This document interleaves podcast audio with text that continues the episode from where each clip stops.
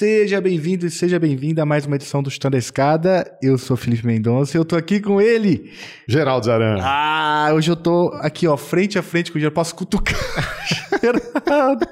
Quanto tempo eu não te vejo, hein, cara? Pô, não sei nem quanto, né? Desde a pandemia. A gente fez essa conta outro dia, né? Desde a pandemia. da pandemia já não, já não te Janeiro, vi fevereiro mais. de 20. Ô, bom demais. Geraldo tá bem, tá bonito. Bonito, careca, barbudo. Ah, Geraldo, hoje a gente vai falar com quem, cara? Você sabe? Tá Olha, cara, eu dei um oi e saí dessa gravação. A gente vai falar com o Flávio Lira. Isso mesmo. De novo. De novo, Flávio Lira é professor lá da Unipampa e fala com a gente desde Berlim, tá lá fazendo uma capacitação, tá de licença, tá estudando. O Flávio Lira veio aqui ano passado é falar sobre o início, né, ou melhor, o histórico do conflito na Ucrânia.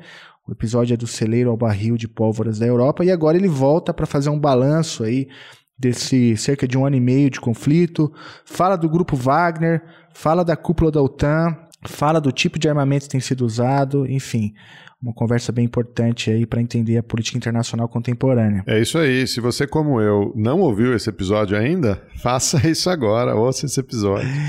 É, o Flávio é um E- especialista, vale a pena. É, o primeiro episódio que ele gravou com a gente ficou muito legal, dá um baita histórico da relação da Ucrânia e da Rússia. É, ajudou muita gente a entender as origens do conflito e agora, de novo, essa atualização aí sobre o que está acontecendo na região. É, o nosso ouvinte é exigente, fala, pô, mas aí para entender a guerra tem que voltar na história, enfim. E isso ele fez no episódio que eu acabei de citar. Agora a gente já vai entrar aqui no, no cotidiano do conflito para entender o que tá rolando, para entender o Putin, para entender esse, esse rolo que deu aí. Grupo Prigozhin, né? É, Prigozhin. Ele citou lá o nome certo. Eu, eu meti um prigozinho aqui no, no episódio, mas tem, o, tem um nome. o, o Flávio Lira vai se pronunciar direito o nome, mas prigozinho é muito melhor. É isso aí. E se você quiser continuar apoiando esse projeto, a continuidade desse projeto, você pode entrar lá no chutanescada.com.br barra apoia-se e escolher uma das nossas três campanhas de financiamento coletivo no Catarse, no PicPay É ou no. Patreon. É isso aí. Então apoie o nesse cara você também. E se você não puder apoiar financeiramente, você pode sempre compartilhar esse episódio com aquele tio no grupo do WhatsApp. Sabe o que a galera tem feito, Felipe? O quê? O quê? Sem a gente pedir, O quê? a galera tem deixado comentário no Spotify. Não é possível. Nem sabia que tava fazendo. É, tá vendo? É por isso que a gente não pedia, você não sabia. Mas a galera tem deixado comentário lá no Spotify, tem mandado uns salves, feito uns comentários. Continuem, gente, Ah, continuem. então isso é continua. bom para divulgação do episódio, pro algoritmo do Spotify. Manda um salve aí pra gente que a gente responde. Vou passar a ler então os comentários do Spotify. E eu vim aqui pessoalmente para renovar seu contrato com o Estou na Escada. Ah, não, não assino nada. Sou perigosinho. Vou fazer um motim. Então vamos lá com vocês. Flávio Lira, desde Berlim, falando então sobre a guerra na Ucrânia.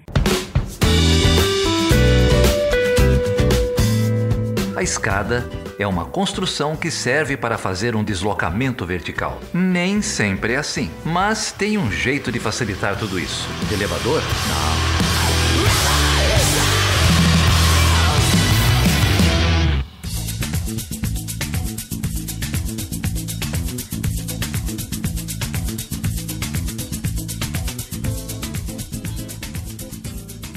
Geraldo Zaran tá aí no meio de uma grande reforma. Geraldo, toda vez que eu te encontro, você tem uma aventura nova, cara. Você não para, você é uma máquina de. Você tá sempre com alguma coisa nova, algum projeto novo. O que, que você tá aprontando aí? O que, que é esse tanto de quadro aí atrás de você? Eu tô. Agora eu vou começar a dizer pra você que a gente tem que gravar com vídeo também, né? Que agora todo mundo grava com podcast, só tem, tem com vídeo agora. Ai, não. É, é modinha demais. Aí tem que passar maquiagem. Não, prefiro o áudio. Eu sou um podcaster raiz.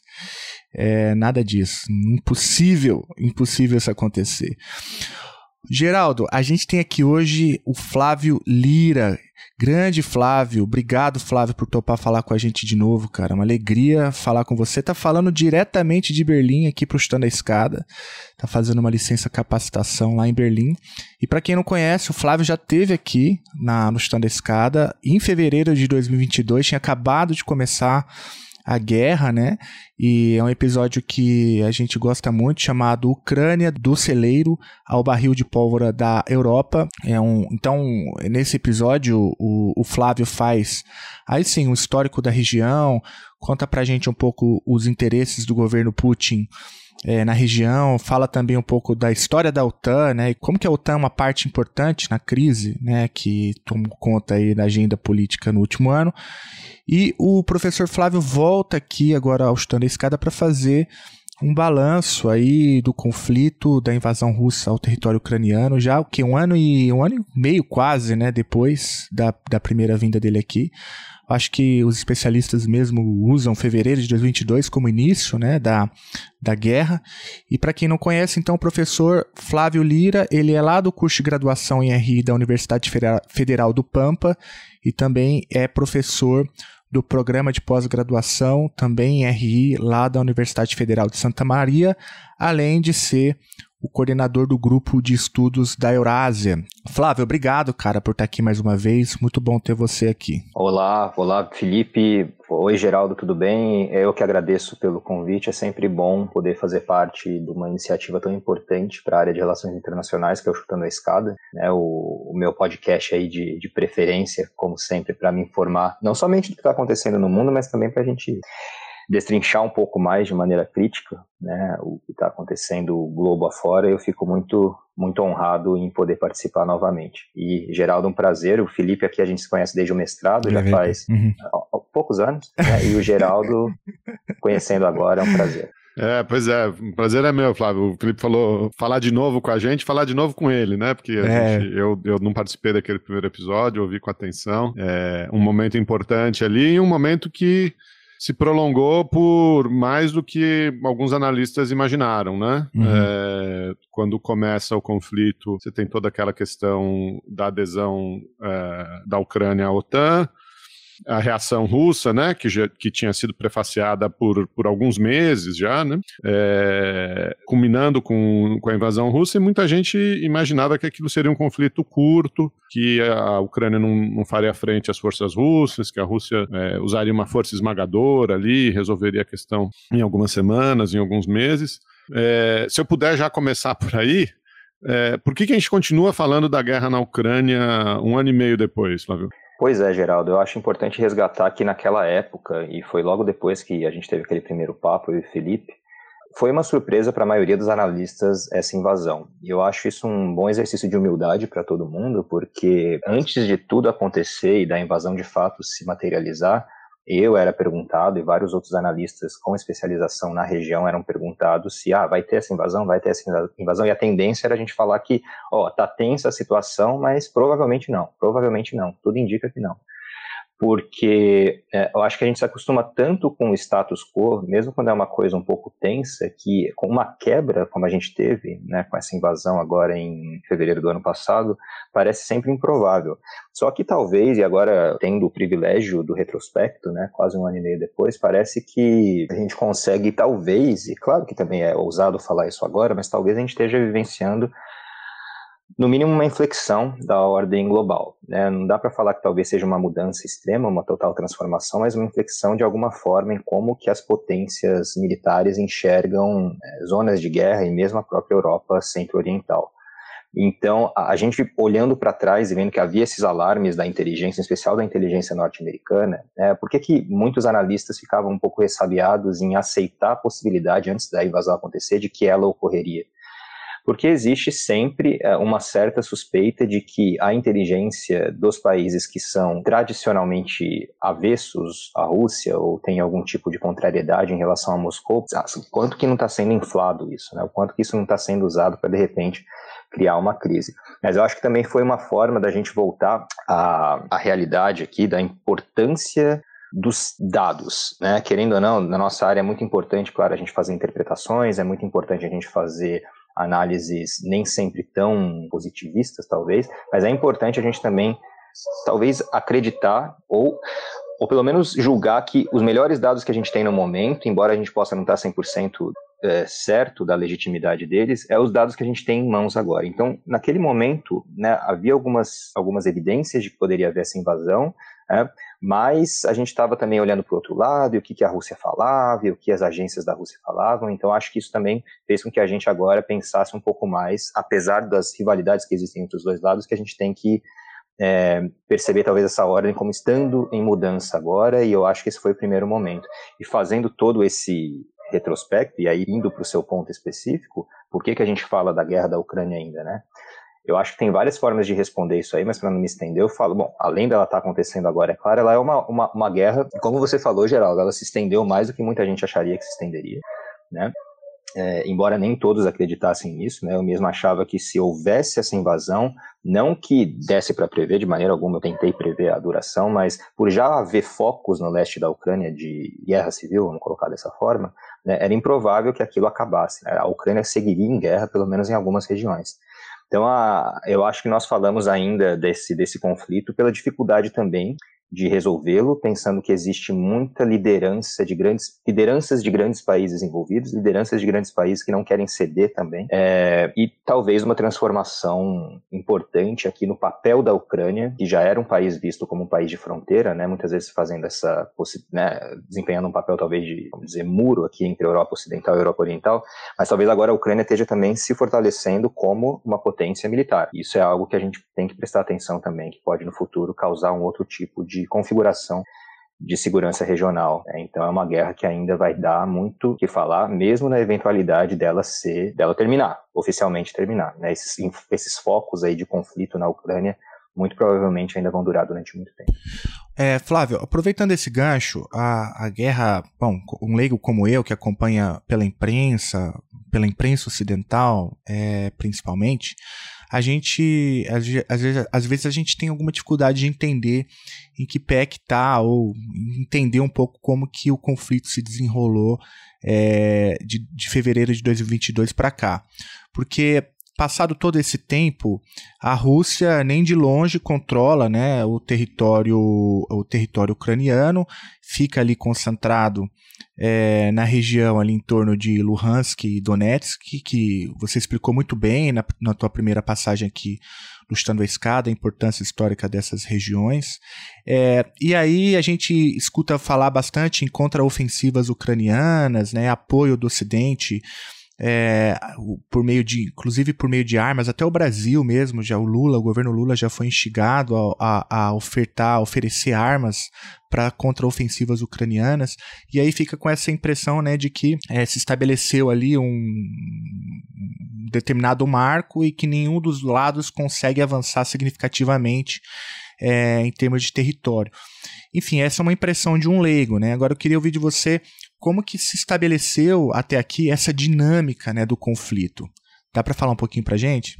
Claro, Felipe. Eu acho que a gente consegue descrever a situação atual na Ucrânia, né? Todo mundo estiver ouvindo, a gente está falando dia 13 de julho agora, de 2023, é um impasse. Parece que as forças da Rússia elas avançaram e se talvez se, se, se solidificaram em, seu, em sua ocupação bastante na região leste da Ucrânia, leste e sudeste da Ucrânia, mas não conseguiram avançar muito permanentemente a partir daí. Houve incursões muito importantes, muito violentas também da Rússia, em especial no começo do conflito, quando a Ucrânia não estava preparada, a, a, Europa não estava preparada, a Europa Ocidental, os Estados Unidos não estavam preparados é, tão fortemente, né, apesar das, das, dos avisos da inteligência. Então, hoje a gente consegue ver que a Ucrânia consegue se defender um pouco mais por causa dessas doações que eu vou é, falar um pouquinho mais daqui a pouco, mas parece que é esse impasse agora. Leste e sudeste da Ucrânia, é, controlados pela Rússia. Você falou de Donetsk, muito bem, e Lugansk, essas duas cidades que ficam na região do Donbas.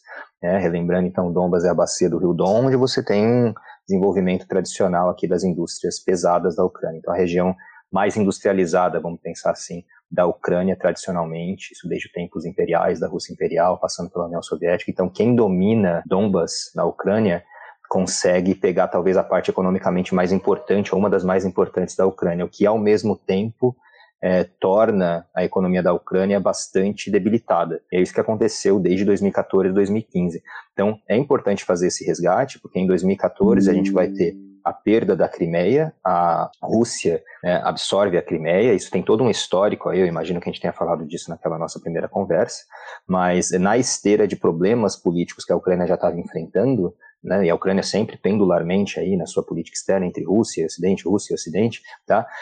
É, vai ter a perda da Crimeia para a Rússia, né? Então, primeiro vai ter uma declaração de independência, entre aspas, um plebiscito aí de independência e absorção pela Rússia depois, né? Que é altamente criticado e altamente duvidado, né? Se realmente quão legítimo foi aquilo. A partir daí, a Rússia começa a, a estender, talvez, né, esse seu anseio geopolítico também para a região leste, não somente sudeste da Ucrânia, que é a Crimeia em especial, mas também leste, que é a região do Donbas. Então, Mariupol, né, uh, passando também quase lá na fronteira com uh, Kherson, que é uma cidade que também foi bastante atingida durante a guerra. Então, é, essa parte está fechada. Né? Então, eu sugiro depois, para quem não tem muita familiaridade com o mapa da Ucrânia, que a gente vê, às vezes vê na imprensa, né, mas assim, é muito, às vezes, descontextualizado. Então, deem uma olhada, é, você falou da imprensa, claro, e talvez a gente possa conversar mais sobre isso é, para frente aqui na conversa, mas o problema também das fontes, né? Quem que está passando essas informações para a gente?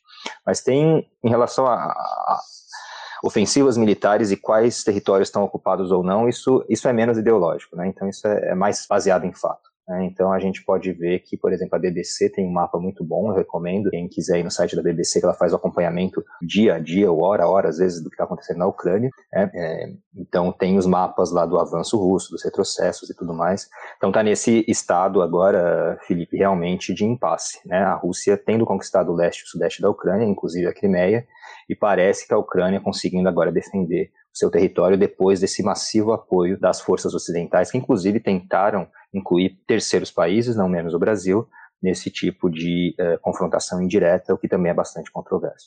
Enfim, não sei que caminho você quer seguir, né, Flávio? Mas acho que um caminho que a gente tem para seguir é falar das, da pressão internacional, do, da narrativa de constante, né, de culpabilização da Rússia, é, que eu acho que até certo ponto, quer dizer, a Rússia é culpada, a Rússia invadiu a Ucrânia, não, esse ponto é um ponto pacífico, mas é, acho que a insistência de que a, a, a, a solução é uma solução fácil, é só a Rússia é, passar a ser boazinha. É, é, acho que isso é um, uma coisa que a gente pode abordar, discutir. A outra coisa que a gente pode abordar, discutir, que acho que é o, o a bola da vez, é, é a utilização de mercenários por parte da Rússia e, e todo o alarde que houve também nas últimas semanas. É, sobre se o Putin estaria perdendo poder ou, ou, essa dinâmica toda. Mas tem um, um, uma, acho que uma terceira coisa aqui que eu, em algum momento eu queria conversar, que é, é, a Ucrânia também tem adotado táticas de estratégias de, de, de guerra irregular, né? É, vira e mexe aparece um, um, uma, uma notícia sobre um, um bombardeio ou um, atentado, uma explosão é, é, numa, dentro do território russo ou dentro de áreas controladas pela Rússia ou é, pequenas vitórias de que mais parecem com táticas de guerrilha, de guerra irregular, do que com um confronto aberto. E eu acho que esse é um, é um, é um elemento muito interessante para a gente discutir, assim, como que essa guerra tem se desenvolvido nesse ano e meio e as, e as estratégias utilizadas. Mas eu não tenho uma pergunta, são três temas que eu, que eu queria ouvir você falando, não sei que ordem você quer seguir, ou se o Felipe tem uma sugestão aí. Que, eu, que são pontos bem amplos, né, Geraldo, que você trouxe. Eu diria que começando é, pensando aqui em especial na parte da, da, culpabilização, vamos ver se eu lembro da ordem aqui, né, da Rússia, se a Rússia de fato é culpada ou não do que aconteceu. Eu sempre gosto de pôr tudo em contexto, eu acho que isso é essencial e o contexto histórico geopolítico da região, de novo, eu acho que foi tratado, eu acho que cada vez mais isso está sendo tratado de maneira séria, né? Por que, que a Rússia se sentiu, acho que essa é a pergunta que a gente tem que fazer, por que, que a Rússia se sentiu à vontade para invadir a Ucrânia, né? Por que, que o Putin ele não ficou recalcitrante, né? E inclusive mentiu muito nas semanas anteriores à invasão aqui, dizendo que não ia invadir. Né? Então, um retorno da mentira em larga escala aqui, que eu acho que é bem interessante a gente, mais para frente, analisar o quanto que isso vai ficando normal, né? mentira e política, claro que andam de mãos dadas, e política externa também, mas, assim, dessa forma, a gente não vai invadir, amanhã a gente já está invadindo, é um negócio meio é, que deixa a gente de sobressalto, assim. Se a Rússia é culpada ou não, então a gente coloca em contexto, né? Existe todo um contexto aí. Vou colocar o contexto e daí rapidinho falar do que eu acho, de fato, né? Qual é a minha opinião. Acho que não quero esquivar também aqui de dar a minha opinião. E eu acho que é a mesma opinião que eu tive no ano passado. preciso escutar de novo aqui o, o, o podcast da, daquela vez, mas Bom, contexto para quem está escutando a gente e talvez não tenha ouvido ainda essa discussão é que havia já desde o final do século 90, é do século, perdão, do século 20, da década de 90, havia uma expansão da OTAN em direção ao leste da Europa. Então, vários países da Europa Central e Oriental foram absorvidos pela OTAN, ou enfim, aceitaram as candidaturas desses Uh, houve uma candidatura desses estados, eles acabaram ingressando para a OTAN. E isso cada vez mais indo para a porta da Rússia. Então, a Rússia não era mais socialista, certo? A União Soviética tinha caído, e teoricamente não entrava na cabeça aqui da Rússia, vamos colocar dessa forma, por que, que você tem uma aliança militar se expandindo que não tem nenhuma intenção de inserir a própria Rússia, de incluir a própria Rússia, mas todos esses outros estados que faziam parte da área de influência de Moscou antes, durante a Guerra Fria, esses sim estão entrando. Aí começa com a Europa Central, Polônia, República Tcheca, Eslováquia, depois vai para a Europa é, Oriental mesmo, os países bálticos e tudo mais. E aí cada vez menos, né, é, a Rússia tendo é, uma, uma possibilidade de falar sobre ou, ou, expor o que ela achava interessante em relação à defesa e segurança na Europa. Então ela passa a se sentir bastante acuada, né? Ela passa a se sentir acuada e dessa forma ela se sente um pouco mais, talvez, é, de alguma maneira, vamos dizer, injustiçada. Né? E aí ela começa talvez a ficar mais agressiva nesse aspecto, internacionalmente mais agressiva, porque ela está vendo é, o que está acontecendo em torno dela como algo bastante é, agressivo por parte do Ocidente. Né? Daí quando chega o Putin, que já tem essa ideia de retomar uma certa glória perdida né, dos tempos soviéticos e tudo mais, ele se sente nesse direito e aí começa uma série de uh, intervenções, maiores ou menores. Né? A intervenção mais importante que a gente vai ter antes da guerra da Ucrânia talvez seja em 2008, na Geórgia, então vai ter uma invasão em agosto de 2008 na Geórgia, e ela vai ser meio que o prenúncio dessa nova política externa mais agressiva de Moscou. Em 2014, aí vai ter a invasão da Crimeia, né? Perdão, a, absorção da Crimeia, daí a guerra no leste da Ucrânia e assim por diante, e agora a guerra em 2022, que está durando até agora. Se a Rússia é culpada, sim, eu acho que é. A gente tem, não, não, não dá para, eu acho que deixar de, de, de mencionar isso, não dá para dourar a pílula. Tem um problema muito sério em relação à personalidade do Putin também, em se sentir no direito de fazer esse tipo de expansão, o que não tira o contexto sócio-histórico né, e geopolítico da região, do quanto que a Rússia já desde os anos 90 vai se sentindo acuada pela expansão, em especial da OTAN, mas também de outras instituições eh, ocidentais, para regiões que eram parte desse domínio geopolítico dela no passado. Né? Esse é o primeiro ponto. E rapidinho, outro ponto aí que o uh, Geraldo colocou, acho que ele colocou, se eu não me engano, pode me ajudar aqui a lembrar, Felipe, não sei se é a questão da, do financiamento, das armas. Uhum, isso, se eu não me engano foi isso. É, tá, mas das armas em especial, é, os armamentos, tudo. Ah, e falou das, das guerras de guerrilha, né? Guerras irregulares, isso. É, verdade. É, verdade. Quanto que você vai ter, né? Essa, esse, o que a Ucrânia está lutando, na verdade, não só a Ucrânia como a Rússia, existe agora vários uh, extras aqui em relação às Forças Armadas. A gente viu, por exemplo, o que acontece na Ucrânia, na verdade, é que as Forças Armadas ucranianas elas não estão preparadas, elas não são profissionalizadas o bastante, não tem combatentes é, profissionalizados o bastante e que têm conhecimento dessas novas armas depois da Guerra Fria para poder lutar. Então a Ucrânia começa a contar muito, isso desde 2014, 2015, com uh, batalhões paramilitares. Né? O mais famoso vai ser o Batalhão de Azov mas tem outros aí batalhões paramilitares dentro da Ucrânia. O que são? São, na verdade, grupos paramilitares né, que vão trabalhar em conjunto com as forças armadas da Ucrânia para defender o território ucraniano.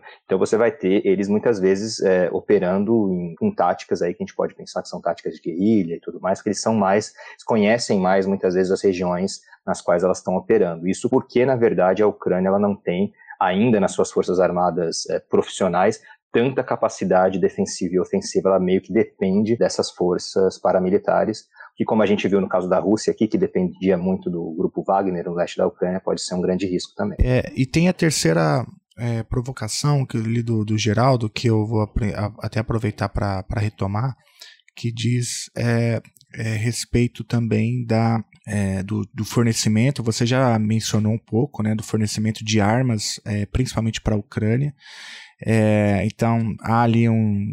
A gente escuta né, na imprensa que os Estados Unidos, a OTAN em geral, né, é, tem despejado armamentos na, na Ucrânia é, e, e também é, essas armas têm alguma. A gente lê alguma coisa que elas poderiam ter algum tipo de impacto no conflito, né? Poderia redesenhar a correlação de forças, mas ao mesmo tempo a Rússia tem, a gente sabe, um aparato militar é, considerável e não usa, né, a força total, pelo menos até onde eu li, é, no conflito na Ucrânia, e tem esse outro elemento que também gera uma, uma, uma certa preocupação, até porque a gente está falando de uma, de uma potência nuclear e vira e mexe aparece também é, na imprensa ocidental a, a, possibilidade do uso de armamento nuclear por parte do Putin, né, o que leva aí a, o conflito a, a, escalas estratosféricas. Você também já mencionou é, que uma coisa são os dados, né, e aí eu acho que é objetivo, mas tem uma outra coisa que tem a ver mesmo com aí uma, uma leitura ideológica, principalmente da imprensa, ou parte da imprensa ocidental, que tem né, essa tendência a querer imputar toda, to, todo, toda a culpa do conflito é, exclusivamente na figura do Putin, ou seja, ele seria um cara louco, alguém, um sujeito é, que teria é, é, interesse, ou teria interesse não, mas teria disposição para usar armamentos, por exemplo, nucleares no conflito para poder é, acabar com a questão. Ou seja, um sujeito irracional, né? alguém alguém incontrolável e, e aí não, não raro a gente vê, sei lá, é, notícias que, que amparam né, a análise a partir de uma leitura da, da psique do Putin. Né? Enfim, eu falei várias coisas aqui, mas eu queria te ouvir um pouco sobre esse detalhe, né, do, do de, de que tipo de armamento é, tem se usado e se há, na tua análise, alguma possibilidade de se escalar nesses termos. Eu acho que a gente pode falar desses dois pontos, Felipe, não somente a parte dos armamentos, em especial nuclear, mas também como que é pintada a figura do Putin e como que se pessoaliza a política externa da Rússia na figura do Putin. Geralmente, quando você pessoaliza a política externa, é, a partir dos detratores, tem a ver com uma tentativa mesmo de é, simplificar né, e de demonizar. Então, primeiro em relação ao risco das armas nucleares, eu acho que esse é um problema de uh, probabilidade aqui, que a gente deve pensar na probabilidade disso ser usado, que na minha probabilidade disso ser usado, para mim, de fato, eu não consigo fazer uma acepção realista, né? Eu, eu costumo falar que a gente não teve na história, uh, eu acho que utilizações de armas nucleares em contexto de guerra suficiente para saber qual contexto poderia levar mais a essa utilização ou não. Né, isso só foi usado uma vez, duas vezes né, no Japão, mas assim, em contexto de conflito de fato, a gente não sabe o que, que tende a levar, né, tende a causar essa utilização de a, armas nucleares. Por isso, qualquer tipo de previsão nesse aspecto, e eu já li algumas, mas nenhuma me convence. Né? Alguns vão falar, ah, existe tal porcentagem, né, tal probabilidade de que isso aconteça, esse ataque aconteça. Não dá para saber. O que eu acho é que existe essa possibilidade, sabendo que existe a possibilidade, é claro que a gente não pode se esquivar de considerá-la e saber que um conflito como esse pode escalar. Né? Pode se arriscar a falar, talvez seja improvável que isso aconteça, porque já que nunca houve uma guerra nuclear, a gente já teve a utilização das armas nucleares numa guerra, a gente nunca teve uma guerra nuclear. Como a gente nunca teve uma guerra nuclear, é difícil é pensar que alguém racional, e aqui já dando spoiler, sim, Putin ele é racional, pode ter momentos aí de teimosia e tudo mais, mas claro que é um ator racional, um líder racional, e calcula bem uma série de, de, de ações, como você não sabe como seria uma arma, uma, uma, guerra nuclear, dificilmente você talvez se engajaria nela, porque você não sabe nem como né, se defender de eventuais é, ataques uh, inesperados. Não, não dá para a gente ter, na verdade, um, um roteiro dessa guerra. Então, por isso eu acho que é improvável que haja a utilização de armamentos nucleares, porque não se sabe o que seria o depois, o, desenrolar depois dessa, dessa primeira utilização. O que, que viria? Viria outra arma nuclear, viria uma série de ogivas nucleares, viria quais seriam os alvos, né, quem que seriam os principais é, vitimizados e tudo mais. Então, é, eu, eu acho que, pelo menos para a análise que a gente faz em relações internacionais, não acho desimportante pensar que existe um risco nuclear, mas eu acho um pouco inócuo a gente ficar é, tentando ver a probabilidade. Eu acho que tem um risco e a gente tem que levar esse risco é, tomar essa possibilidade com bastante seriedade. Né? E para que não chegue nesse momento de escalar, de, de escalar, né, de escalar, para você de repente ter um, um ataque nuclear aí, é pensar o que pode ser feito para evitar esse tipo de utilização. E aí vem esse ponto que você colocou, tá? Mas e se a pessoa que tiver a cargo de apertar o botão vermelho lá for, né, um lunático? E se essa pessoa, enfim, tiver o ego lá em cima, tá tanto tempo no poder como Putin tá, então para ele não importa. Ele quer ganhar essa guerra e quer assustar e quer mostrar que ele tem controle sobre a região. Então, né, por que não? Quem, quem confia numa pessoa como essa?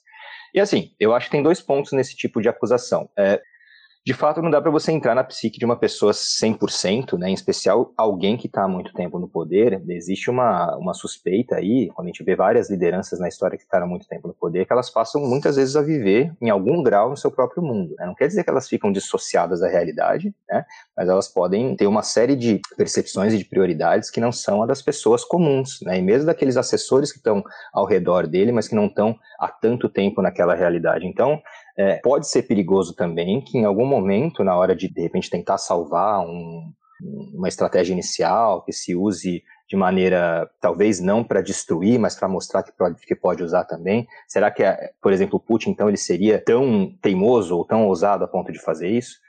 É, eu acho que isso é colocado muitas vezes como uma forma de não olhar muito para o contexto geopolítico da região, o que causou essa guerra, ou quais foram os elementos que possibilitaram que essa invasão russa, que na minha visão não é justificável, ocorresse. Né? Então eu acho que a gente tem que casar esses dois pontos. Existem elementos, na minha visão também, pessoais do Putin em relação à, própria personalidade política dele, como o Trump tinha, como o Biden tem, como o Scholz aqui na Alemanha tem, né? Como Lula tem também, quer dizer, como cada uma dessas lideranças encara a política externa, isso não é desimportante. Existe sim, na minha visão, a gente tende muitas vezes a não querer considerar isso, mas existe algum grau de pessoalidade, né? Em especial quando você tem países em que a figura da liderança é, para a política externa é importante. Né? Existe um grau aí, seja de diplomacia presidencial, ou seja de decisões cunhados não somente na chancelaria, mas na própria figura do líder dessa presidência. Então existe um elemento aí, claro, de personalidade, mas eu acho que essa personalidade ela não consegue uh, operar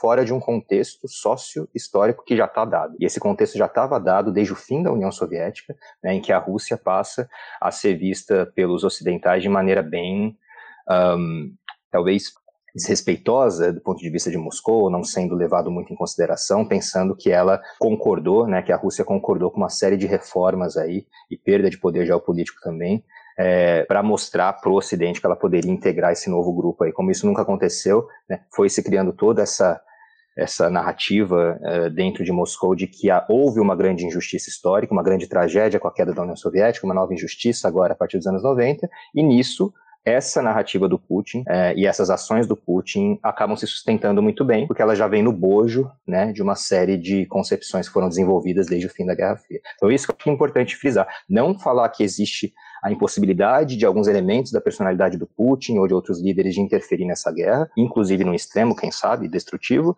mas que isso tudo se é, encontra num contexto sociopolítico já dado. Oh, excelente. Eu vou, eu vou pegar agora é, o finalzinho da tua fala, quando você é, faz menção aí ao, ao discurso do Putin para consumo interno, né? ou seja, o putinismo aglutina uma série de de, é, de, de, narrativas ou de discursos, né? É, um deles envolvendo essa, essas injustiças históricas e depois mobilizando uma série de outros discursos que tem um apelo nacional, tem uma, uma legitimidade nacional. Eu acho que isso ficou bem, bem claro na tua fala. Agora, não, não deixa de ser interessante também a gente pensar no discurso do, do Putin é, e, e confrontar isso com o que aconteceu no mês passado, né? A gente, eu, eu mesmo, eu acho que eu e talvez quase todos os ouvintes é, e todas as ouvintes que, que estão aqui conosco nesse bate-papo, é, fomos surpreendidos pela, pelo motim né, que acontece é, no mês passado, em, se não me engano, em, em meados ali de junho de 2023, ou seja, uma rebelião de um grupo, né, que a gente é, conhece como Grupo Wagner, é, liderado por um sujeito que eu, esse eu não esqueço o nome nunca, né, o Perigozinho, que é, é, é um, é uma apropriação quase que de um, do nome mineiro aí pro, pro perigoso, né, o Perigozinho, enfim, a piada de tiozão aqui, mas esse sujeito, é, de repente, ele é um nome forte que aparece se levantando contra o Putin e pior, né, marchando em direção a Moscou é, com e, e, ninguém entendendo nada. E de repente um monte de especialista em grupo Wagner surgindo, né, e tentando explicar e falando uma série de coisas. E, e foi um foi um momento inclusive interessante para a gente ver como que de repente, né, surgem inúmeros especialistas no assunto. É, mas enfim, eu tô. Agora sim, nós temos um, um especialista aqui. Você é um especialista nisso tudo. É, eu queria te perguntar então qual é o papel do, dos mercenários né, na, na, na, invasão russa ao território ucraniano e, e o que de fato aconteceu é, para que é, o grupo Wagner se rebelasse né, contra o Putin, contra o ministro da Defesa da Rússia, o Sergei, né? E, e, e o que, que aconteceu ali? E mais, né? No dia que a gente está gravando aqui esse episódio, o Putin, se não me engano, se reúne né, com, com o Prigozhin é, e, e, e, parece que é um pacto, ou seja, eles conversaram, tem ali uma, uma costura que foi feita. É, enfim, é, não é meio uma pergunta, mas transformando isso numa pergunta, o que diabos aconteceu, né? Quem que é grupo Wagner? Quem que é esse Prigozhin? É, o que que aconteceu? Como que o Putin, né? Conseguiu se esquivar dessa crise? Como que os caras conseguiram marchar em direção a Moscou? Enfim, se você puder fazer um panorama pra gente sobre esse capítulo, porque é, eu acho que é bem importante para entender, inclusive, e aí eu até pediria para você comentar também o que isso significa em termos da legitimidade do discurso do Putin internamente. Não, com certeza, Felipe, isso daí é super importante porque uh, o que acontece com o grupo Wagner, ele é um grupamento que a gente já vem analisando do que dá para analisar, porque era um grupamento com alto grau de, é, enfim, de, de segredos, né? Então a gente sabia da existência provável do grupo Wagner já há alguns anos, mas dificilmente você tinha algo escrito é, comprovando, de fato, documentalmente, né, mesmo dentro da Rússia, que esse grupo durante muito tempo existiu. Né? Então, quando teve essa, esse motim, vamos falar, usar essa, essa palavra, no final de junho, também foi algo que surpreendeu muita gente, porque um problema que a gente tem com a guerra da Ucrânia, muito grande, é em relação ao lado russo, né, ou as regiões que estão sob domínio das forças russas ou dos uh, aliados da Rússia, como por exemplo o Grupo Wagner, que trabalham aí em parceria com a Rússia, a gente não consegue ter muito acesso à informação. Não consegue mesmo, é muito difícil. Então, é, tudo que a gente ouve muitas vezes da, dos canais oficiais russos, né, e na Rússia você tem a imprensa altamente concentrada aqui na figura da, do, do, do Putin, da presidência mesmo, então não existe tanta liberdade assim para se noticiar, né, como uh, você tem muitas vezes em outros países. Então, o que a gente ouvia muito é não está tudo bem. Nas regiões onde a gente conquistou, onde a Rússia conquistou, está tudo tranquilo, a situação está sob controle, etc.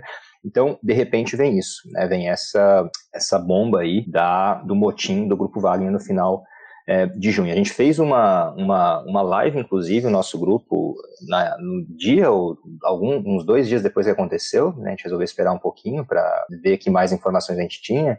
E assim, a informação chegava o tempo todo, o tempo todo, o tempo todo. Né?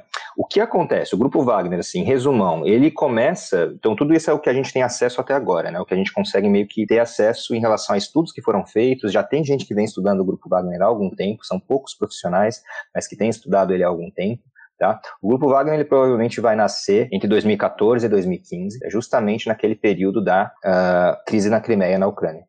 Então, é, não sei se você vai lembrar, Felipe, mas talvez algum ouvinte, algum ouvinte também lembre, quem estava esperto naquela época, com tantas informações que vinham, né, em relação ao referendo da Crimeia, se a Crimeia vai ficar independente, se vai entrar para a Rússia e tudo mais, começa a ter na Crimeia uma série de uh, grupos uh, armados, de repente, uh, que querem que a Crimeia não seja mais parte da Ucrânia. De repente, esses grupos aparecem e muitos deles falando: não, a gente é daqui, a gente é voluntário daqui da Crimeia mesmo, mas é, a gente não se identifica porque, enfim, a gente tem medo de retaliação e etc. Mas a gente está aqui para né, mostrar que a gente, e a Crimeia, só que, colocando um parênteses importante, é uma região culturalmente russa, tá? ucraniana juridicamente, ou era até pouco tempo, mas culturalmente russa, de fala russa, então mais ligada à Rússia uh, culturalmente do que à, à Ucrânia ocidental. E aí, de repente, aparecem essas pessoas que vão ocupar o parlamento da Crimeia. A Crimeia era uma região autônoma da, da, da Ucrânia, então tinha um parlamento próprio, né? Vão ocupar o parlamento, é, vão ocupar as ruas, é, vão começar a meio que fazer pressão sobre a população civil para aceitar uma independência e depois uma união com a Rússia. Mas ninguém conseguia direito falar quem que era essa galera. Quem que é esse pessoal que, de repente, de repente tem uma galera que pipoca aí, que brota do solo, né, na Crimeia, e é a favor de uma independência da Crimeia ou de uma absorção da Crimeia pela Rússia. Hoje, fazendo retrospecto, vários analistas é, suspeitam que esse pessoal era o que viria a ser o Grupo Wagner daqui a pouco, na Crimeia e em Donetsk também é, e Lugansk, nas regiões de Donetsk Lugansk do Donbas, que também lá você começa a ter um apoio muito grande a movimentos separatistas dessas regiões que são no leste da Ucrânia, mes, meio que na mesma época. Então, na mesma época, você começa a ter, primeiro tem a declaração de duas repúblicas lá, chamadas repúblicas populares, tá, de Donetsk e Lugansk. É, a gente agora é independente da Ucrânia, né? E a gente quer uma associação meio que, enfim, preferencial com a Rússia, mas não quer fazer parte da Rússia e tudo mais. E também ninguém sabia direito falar de onde estava vindo esse apoio a esse pessoal, de onde estavam vindo esses combatentes também. Tinha muitos voluntários que estavam indo para lá. Né?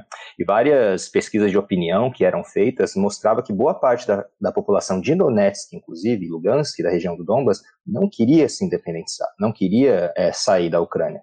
Né? Então tinha alguma coisa errada aí, né? Se não tinha tanto apoio popular, como que tinha essa força toda e tudo mais. Então hoje quando a gente faz, né, dá essa olhada para trás aí, parece de fato que é, é aí que nasce o grupo, uh, o grupo Wagner, né?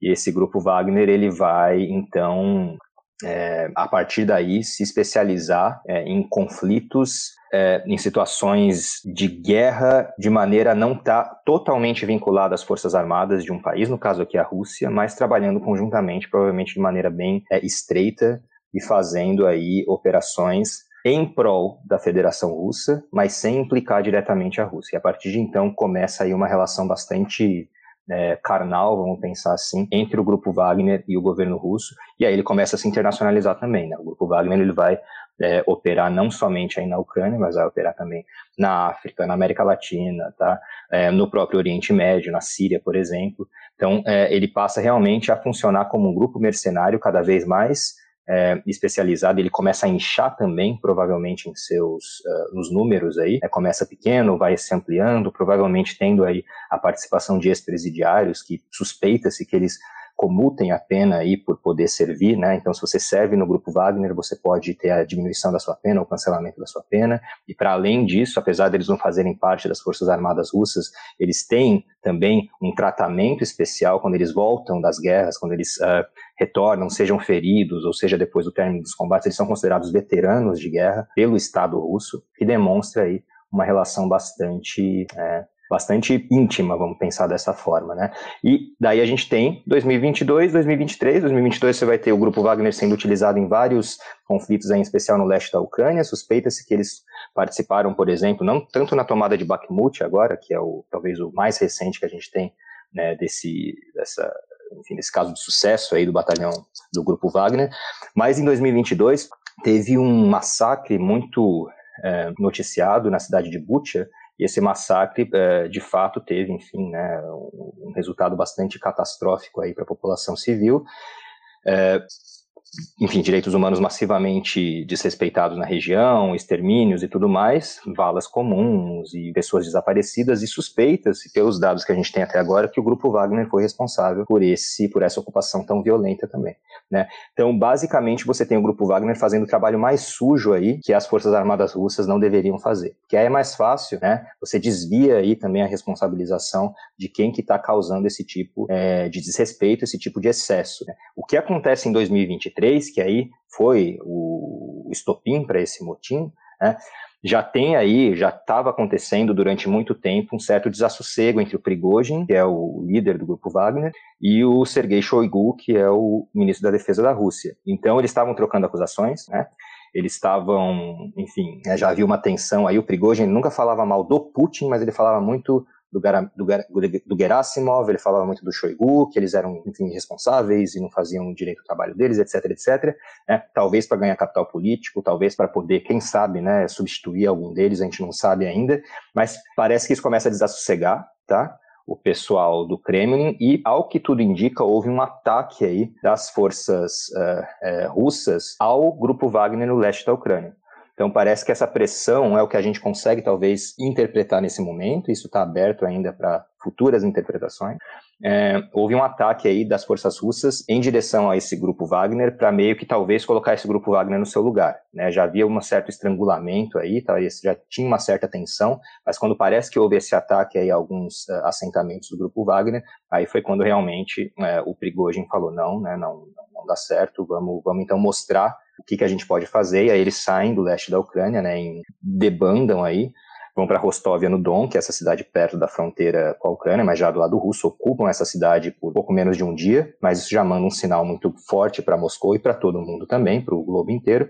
Eles vão rumando em tese até Moscou. Né? Não, não chegam a, a, Moscou, claro que não, mas o fato de mostrar que talvez chegariam lá, isso é algo que assusta muita gente, assusta muita gente dentro da Rússia e assusta muita gente no Ocidente também, né? Porque não tinha muito ânimo aí no Ocidente para, beleza, agora o grupo Wagner está se rebelando, isso é bom porque eles vão ser contra o Putin você nunca sabe o que esperar de um mercenário, né? Isso é uma lição que a história já mostrou para a gente muitas vezes e nesse caso, né, o Prigozhin ele é bastante é, controverso para dizer o mínimo, então também é perigoso pensar que poderia haver um desassossego interno na Rússia agora, mesmo que o, o alvo desse Prigozhin seja não era o Putin, tudo aparenta, né, tudo demonstra que não era o Putin, mas talvez mostrar mais que ele podia, que ele era uma força que deve ser respeitada e que não pode é, deixar de ser tratado é, o Prigozhin como um aliado especial do Putin. A gente consegue analisar até agora é mais ou menos nesse sentido, né? embora isso ainda esteja se desenrolando, parece que foi para Belarus o Prigozhin, foi recebido pelo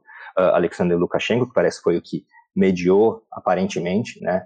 Essa negociação entre, entre o Kremlin e o Prigozhin, e parece, parece que está em São Petersburgo de novo o Prigozhin, a gente não sabe. Então, é, tudo ainda está vindo, né, é, de maneira bem errática, e vamos ver o que acontece. Mas foi algo que assustou bastante Moscou, assustou bastante o Kremlin, é, e eu acho que demonstra que existe alguma falha aí na cadeia de comando oficial ou extraoficial em relação a essa guerra, e a gente pode se perguntar o quão forte de fato né, é a Rússia nesse conflito sem a utilização desses grupos mercenários. Não, excelente. É, o, que eu, o que eu li aqui é que o Putin se encontrou né, com. Agora, falando Prigo, como que é que você fala? Prigozin. Eu tava aqui perigosinho. É, pri Prigozin. Prigozin. Prigozin. Prigozin é bem melhor. É, o Prigozin, é. eles se encontraram e, e, pelo que eu li, eles se reuniram. É, não sei exatamente aonde, mas enfim, deu para entender um pouco o, o papel né, que, que o grupo Wagner desempenha, esse, esses mercenários e como que e o recado que deram, de fato, né, deram um recado é, bastante duro é, à Rússia, ao ministro da Defesa russo e, e o desfecho mostra um pouco a força também, né? É, a ponto de, de conseguirem um acordo com. Porque a princípio, quando eu li, eu falei: ah, não há, não há acordo possível para um grupo que, que marcha em território russo, né? mas parece que, que o acordo de fato ocorreu. O Chutando a Escada conta com apoio financeiro dos seus ouvintes. Para saber mais, acesse chutandoaescada.com.br barra apoio.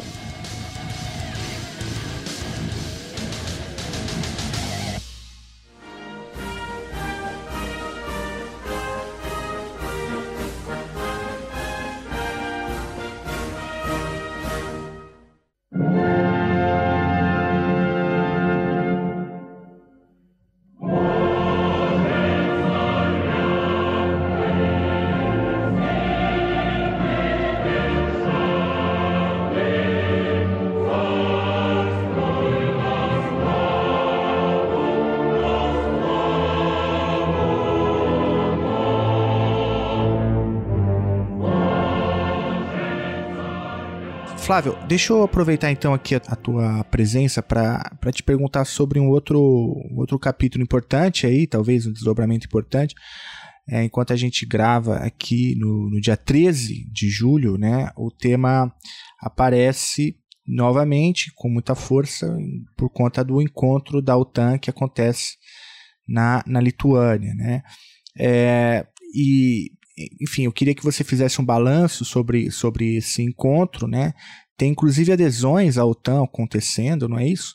É, e como que você acha que o tema da Ucrânia deve aparecer na, no encontro e com a importância dele para a gente entender talvez os próximos passos aí é, do conflito. Não, com certeza, Felipe. Esse encontro que teve em Vilnius agora, na Lituânia, foi era muito esperado para saber não somente se a Suécia entraria para a OTAN, se haveria o aval dos outros membros da OTAN para que a Suécia ingressasse, mas também como ficaria a situação da Ucrânia, porque depois da invasão da Rússia, então de fato a Ucrânia começou, né? Poderia até ser mais aberto isso no começo, mas a de fato flertar ainda mais com a Ucrânia, é, com a OTAN, né? Então, ok, já que o, a desculpa, ou enfim, a razão pela qual Putin falou, dentre outras coisas, né? é, explicando por que, que haveria essa invasão, além de desnazificar e etc., né, aquela grande desculpa esfarrapada. É, quer dizer, eles usam grupamentos paramilitares como o Grupo Wagner, que são abertamente neonazistas, né, para desnazificar um outro país, então, mas a ideia era também que tá, a gente está lutando contra essa expansão para a OTAN, que, da OTAN para o leste, que pode, no extremo aqui, pegar a própria Ucrânia, que está nessa região nossa que a gente chama de exterior próximo, né, países ex-componentes da União Soviética, que estão cada vez mais ingressando nessa aliança ocidental que não pensa em absorver, ou nem absorver, mas enfim, dialogar seriamente com a gente. Uh, então, essa cúpula que teve na Lituânia é, meio que coroou um processo específico aqui, que é em relação aos países nórdicos, que você teve o ingresso da Finlândia e o ingresso da Suécia. A Finlândia já tinha, enfim, né, uh, entrado aí há algum tempo, e a Suécia agora uh, entrou de fato, ou pelo menos não tem mais barreiras depois desse encontro para que a Suécia entre.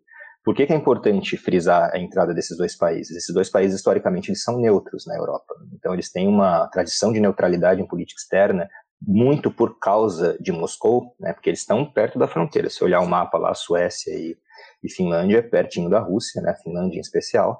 Então, a, ideia era sempre não desassossegar nenhum dos lados, em especial Moscou, durante a Guerra Fria, a Finlândia teve uma política externa bastante é, específica, bastante interessante, inclusive, né, de como ficar neutra, sabendo que você tem Moscou do lado, né, mas ao mesmo tempo que você quer manter uma independência aí dentro do mundo capitalista. Só que depois da invasão da Ucrânia, isso começa meio a, a, perder força, né? Quer dizer, então nós também, vamos pensar assim, nós somos Finlândia, nós estamos também na fronteira aqui, o que impede, nós já fizemos parte, inclusive, tá, do Império Russo, a Finlândia fez parte do Império Russo, que impede que, de repente, se der certo a invasão da Ucrânia, é, Putin não avance para uh, não avance para a Finlândia também. Então houve aí uma uma certa uma, acelera, uma aceleração, vamos pensar assim, tá, dessa parceria. Só que havia aí dentro da, da, da OTAN, não havia uma, uma, uma grande união de opiniões, em especial o Erdogan da Turquia, ele tinha é, certas ressalvas em relação a Finlândia e a Suécia entrarem para a OTAN por duas razões. Primeiro, que o Erdogan e o Putin têm uma certa parceria, um certo, uma boa relação, vamos pensar assim. Apesar da OTAN, da, da, da Turquia ser parte da OTAN, né, o Erdogan e o Putin têm uma relação relativamente boa. E também porque esses países é, nórdicos, eles muitas vezes demonstram apoio aos movimentos curdos dentro da Turquia, né, o que são movimentos que são muitas vezes contrários aí ao governo do Erdogan. Então a ideia era justamente é, o Erdogan fazer uma pressão sobre esses países para que eles não reconhecessem tanto esses movimentos e não dessem abrigo também a refugiados curdos que tivessem nos territórios lá. Mas enfim, né, resumindo aqui a ópera, é, isso meio que foi resolvido aí, tá, temporariamente, e agora você tem essas duas coisas acontecendo nessa última cúpula da OTAN aqui. Primeiro, Suécia agora pode ingressar, não houve nenhum tipo de ressalva de, dos membros, nem mesmo da Turquia, tá? E segundo, saindo agora da esfera dos países nórdicos, tá? Apesar dessas, desse ingresso estar diretamente relacionado à guerra da Ucrânia, foi a entrada da Ucrânia. Isso estava sendo um pouco esperado, né? Qual que seria o posicionamento da Ucrânia em relação a uma eventual candidatura da Ucrânia. Até porque teve, como a gente falou aqui, todo esse é, ensejo da invasão da Ucrânia pela Rússia, também pelo flerte aí da, de Kiev em relação a Bruxelas, mas o que acontece como resultado desse encontro é que a gente tem uma proposta muito vaga e não de participação efetiva da Ucrânia dentro da OTAN, mas mais um, vamos pensar assim, um documento meio guarda-chuva, meio transitório, é, falando que no futuro, né, se a Ucrânia fizer, é, acreditando que a Ucrânia vai fazer todas as, as adaptações necessárias e vai, enfim, né, fazer as reformas necessárias para entrar, daí quando ela tiver com tudo isso pronto e haverá provavelmente a apreciação de todos os membros dessa candidatura, que eles levam muito a sério, é muito importante que a Ucrânia tenha essa parceria, que ela já tem uma parceria, de certa maneira, privilegiada com a OTAN, isso só pode crescer e tudo mais. Enfim, na verdade, aquele tipo de linguajar de política externa, quando você quer falar que quer fazer um acordo, mas no fundo não faz. Então, isso aconteceu e deixou o Zelensky muito ressabiado, muito bravo, na verdade. Então, que houve aí, logo no, nos momentos posteriores a esse, a esse comunicado, é um, enfim, um Zelensky indo para o Twitter, indo para as redes sociais, fazendo o que um presidente twitteiro faz, né? Ele realmente bem bravo aí, mostrando que, por mais que ele não, talvez não esperasse, né? Não dá para saber direito o que ele esperava, é, de fato, não dá para saber se ele realmente acreditava que a Ucrânia receberia esse convite, mas é, eu acho que a o quão vaga foi essa linguagem também nesse comunicado deixou também ele muito de cabelo em pé. Acho que ele esperava um pouco mais de confiança por parte de todos os membros de que a Ucrânia é um membro potencial válido bastante para entrar na OTAN e nesse momento bastante disruptivo não tem por que a Ucrânia não receber um convite. Né? E o fato do Zelensky ter respondido dessa maneira, ter reagido dessa maneira também deixou vários diplomatas, em especial ocidentais, norte-americanos em específico, né, bastante ressabiados também. Não gostaram dessa reação do Zelensky, né, esperando aí que o Zelensky entendesse que deve haver uma certa cautela em relação a um convite como esse, em especial no momento de guerra. Né. O próprio Macron vai também falar que é importante que a Ucrânia entenda o lado dos membros permanentes da OTAN e não fazer esse tipo de convite dessa forma também. Então, lógico que isso é muito uh, recente, né? Aconteceu agora um dia atrás, dois dias atrás, então ainda assim você tem uma, uma demonstração de como é complicado, na verdade, você é, trabalhar com a, a, ideia de alianças militares como sendo a resposta para um conflito. Uma coisa é a Finlândia e a Suécia entrarem para a OTAN, sendo que elas não estão é, num conflito e existe mais, talvez, sintonia aí das populações e dos é, movimentos políticos desses países em relação a, ao Ocidente, não necessariamente à OTAN, mas ao Ocidente embora tenha havido um aumento aí da ideia da concordância dos povos sueco e finlandês de entrar para a OTAN, mas no caso da Ucrânia, um país que está em guerra, o que significaria de fato um país em guerra entrar para a OTAN? Isso seria algo novo também, um país em guerra entrar para a OTAN, isso até pela própria carta da OTAN, juridicamente falando, seria bastante complicado, porque que tipo de reação de toda a aliança isso ensejaria contra a Rússia? Isso também seria algo que é difícil da gente prever e talvez por isso que a OTAN tenha sido um pouco recalcitrante, tenha sido um pouco é, cuidadosa em fazer esse convite efetivo para a Ucrânia. Ótimo. Flávio, conta pra gente aí, divulga, como é, coordenador do grupo de estudos da Eurasa, se citou uma live, é, foi no âmbito do grupo, fala pra gente aí como a gente conhece o grupo, é, se alguém aí, algum ouvinte quiser conhecer mais, como que faz para saber aí? Claro, Felipe. Bom, o grupo de estudos da Eurasa, ele existe desde 2011 e a gente faz reuniões tanto lá no nosso campus mesmo, na Universidade Federal do Pampa e na UFSM em Santa Maria, mas a gente também faz ocasionalmente é, encontros online. Faz lives no nosso canal do Geseu, tá? Quem quiser conhecer mais o grupo Geseu, G-E-S-E-U.org, a gente tem, enfim, notícias e análises e podcasts sobre a região da Eurásia. A gente tem o Observatório da Eurásia também, quem quiser se inscrever no próprio site do Geseu para receber semanalmente informações sobre o que está acontecendo na região. E quem quiser fazer parte do grupo, quiser conhecer, participar de alguma reunião, a gente tem reuniões online também acontecendo a cada dois meses, sempre com temáticas diferentes sobre a região, pode também entrar no site lá, entrar em contato com a gente, né, o contato arroba geseu, quem quiser já mandar o e-mail, contato arroba geseu.org, e a gente, enfim, falando que gostaria de participar de alguma reunião e tudo mais, e com certeza está super convidado, super convidada aí. É, no mais, é sempre um prazer receber esse pessoal que tem interesse, mesmo que nunca tenha estudado a região, mas que tem interesse em entender mais, em, é, em analisar mais. Eu acho que quanto mais pessoas quiserem participar, estamos sempre abertos aí.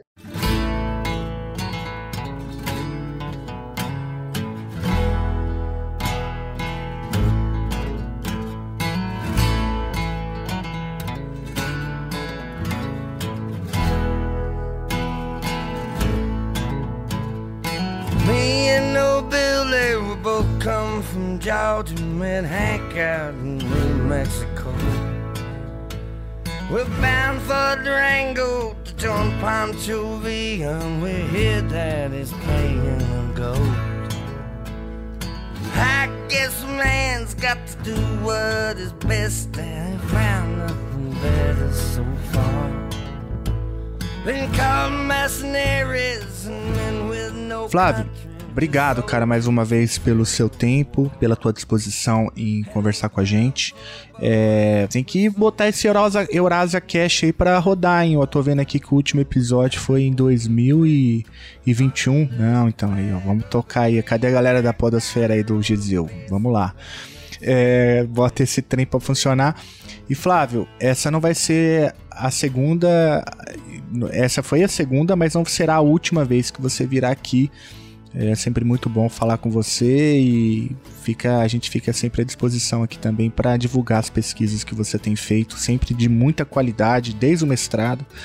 Sempre muito bom te ouvir. Obrigado, cara. Eu que agradeço, Felipe. Obrigado pela, pelo convite novamente. Eu agradeço. E quanto ao Eurasia Cast, com certeza os meus próprios orientantes vão falar: quando é que a gente vai voltar? Quando é que a gente vai voltar? eu acho que eu tenho três, três uh, uh, linhas diferentes, você deve ter as suas também, né? E a uhum. gente em algum momento se concentra em uma, em algum momento Sim. em outra, mas com certeza, assunto é o que não falta para podcasts específicos, a gente vai retornar com, retornar com eles com certeza.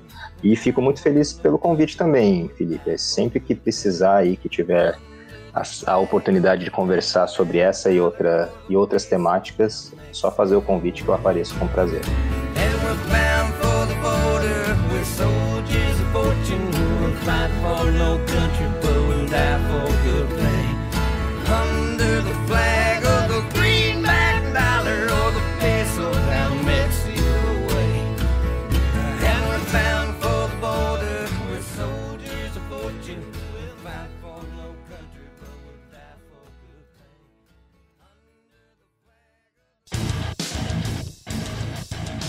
Você acabou de ouvir mais um episódio do Chutando a Escada. Para apoiar, acesse chutandoescada.com.br barra apoio.